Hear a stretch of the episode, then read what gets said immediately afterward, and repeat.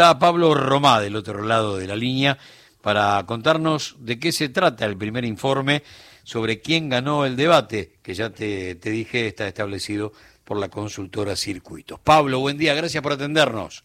Hola, buen día, ¿cómo te va? Bueno, por, ¿por dónde pasa el quién ganó, si es que este término este, sirve? Nos da una mano para establecer qué queremos decir, aunque el asunto no es, no es tan así, ¿no? No es tan eh, quién ganó y quién perdió, eh, pero quién salió este, menos, menos herido, más ileso de este grado de exposición, que no sé, ya que te tengo, no sé si vos coincidís, se parece más a un show televisivo de un programa de preguntas y respuestas, que el espacio que necesita cualquier tipo que no banaliza los problemas económicos de la Argentina y le dicen tenés dos minutos. ¿Eso cómo lo ves?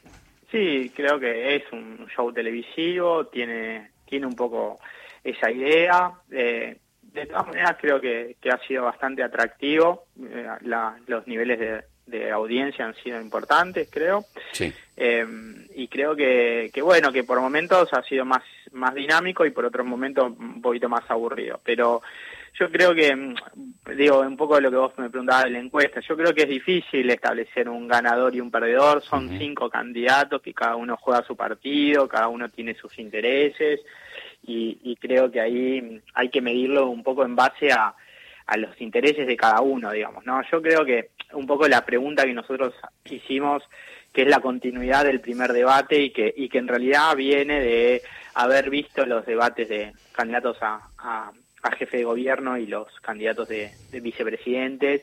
Digamos, un poco, eh, sabemos que los debates se juegan en la previa, en el durante y en el, y en, y en el postdebate, que en el postdebate siempre se construyen nuevas narrativas respecto a quién ganó, quién perdió, los equipos de campaña apuestan fuerte al postdebate. Y nosotros queremos saber un poquito cuál era la sensación, las sensaciones, digamos, que, que va dejando el debate en, en ese momento, por eso hicimos dos preguntas, es, es idéntico a lo que hicimos el domingo pasado, que, que qué sensaciones te deja el debate, positiva, negativa, para no pensar mucho, así lo que sale del pri primero, eh, y ahí vemos que, que negativas cerca del 45 y, y positivas cerca del 36, por ahí. Mm. Y, y, después hacemos la pregunta, ¿quién ganó? Para, para vos, ¿quién es el ganador del debate?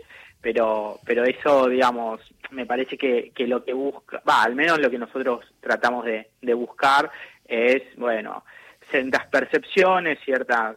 Eh, bueno, esto, ¿qué es lo que va dejando el debate? Y ahí lo que nosotros vemos es que en los dos debates Sergio Massa aparece primero, eh, y, de, y Milei segundo, Patricia Burrich tercera, cuarta Miriam Breckman y, y quinto Schiaretti. Uh -huh. eh, también hay un poco de esto del sesgo de confirmación, digamos, ¿no? La, la gente también, los pesos electorales también tienen que ver un poco con, con con la, bueno, de alguna manera la elección de quién va mejor y quién va peor en, en el debate. La, la, única diferencia sustantiva es que Miriam Breckman en términos de electorales está cerca del 2 y, y acá eh, hay casi un 16% que considera que, que ganó el debate, digamos, ¿no? Y eso creo que le da un salto de cantidad, pero también de calidad en términos de lo que es su, su posicionamiento dentro de la campaña. Es muy interesante lo que planteas porque suena, y uno lo ve mucho en, las redes,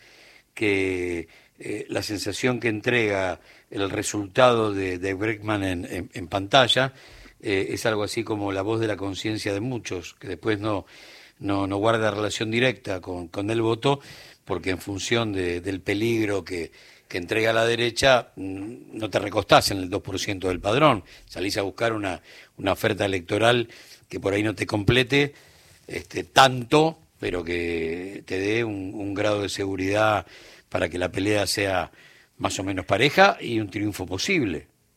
Sí, yo creo que ella también lo sabe, de hecho, eso es lo que le planteó a Sergio Massa en, en, la, en una de las preguntas, ¿no? Si, si Sergio, cuando Sergio Massa le pregunta si, si cree que son lo mismo él y Milei, y ella le dice, mira, todavía no, no hay un balotaje, eh, yo creo que ese es el, el, el, principal, uno de los pr principales problemas que tiene la candidatura de Miriam Breckman en términos de electorales, en términos de elección. Sobre todo porque eh, es una pregunta con pasado. En 2015 eh, eh, la izquierda planteó exactamente eso. Sí, sí, sí, sí. Y, y bueno, también ciertos sectores del peronismo, digamos, ¿no? Que eso también hay que digo, Alberto Fernández, digo, no, creo que también habría dicho que... Pero bueno, son cuestiones políticas. Yo creo que el escenario no es el mismo de 2015. Eh, creo que en 2015 quizás sí había más contexto para el son lo mismo. Hoy me parece que no, que la presencia de Milei es mucho más disruptiva que la de Macri en aquel entonces. Y, y bueno, y, también vista las consecuencias que, que dejó el gobierno de Macri respecto a las condiciones económicas, al peso de la deuda, el Fondo Monetario Internacional, creo que también hay una evaluación de que, bueno, que, que no son lo mismo, ¿no? Y, y, bueno, creo que ese vota, ese sector del electorado, bueno, se debate, ¿no? Yo creo que también hay una cuestión que ahí está planteada a veces, que es la idea de, cortar boleta, digamos, ¿no? votar a los legisladores de izquierda, pero votar a Sergio Massa candidato a presidente. Y eso, bueno, creo que también es una dificultad para, para el frente de izquierda. ¿Cómo ves, eh, en función de estos números, eh, Massa 27,4, Milei 23,8 en cuanto a, a, lo que sería el primer gran eco del debate de ayer?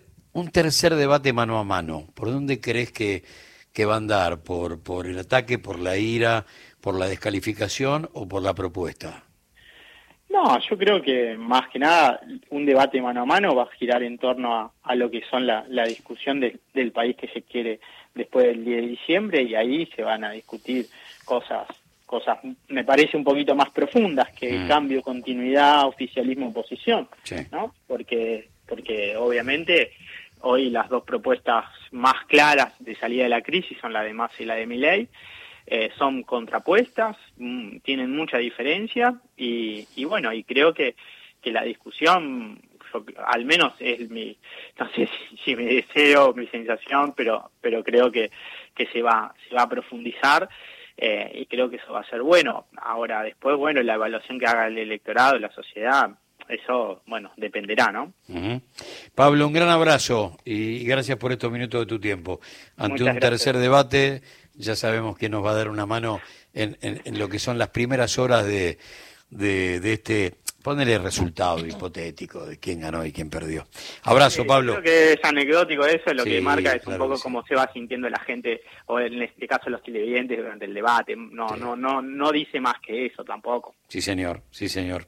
Gran abrazo, Pablo. Abrazo. Hasta luego. Abrazo.